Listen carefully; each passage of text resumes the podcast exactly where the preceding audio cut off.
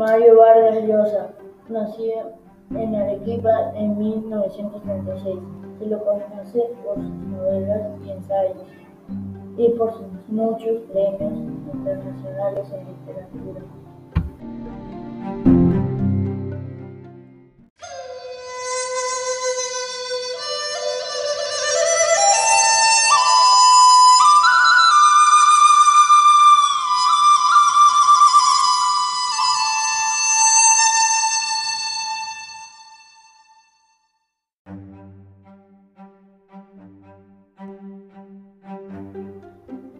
Sus inicios literarios coincidieron con el boom latinoamericano y forma parte de una generación de escritores tan conocidos como Gabriel García Márquez, Julio Cortázar o Carlos Fuentes.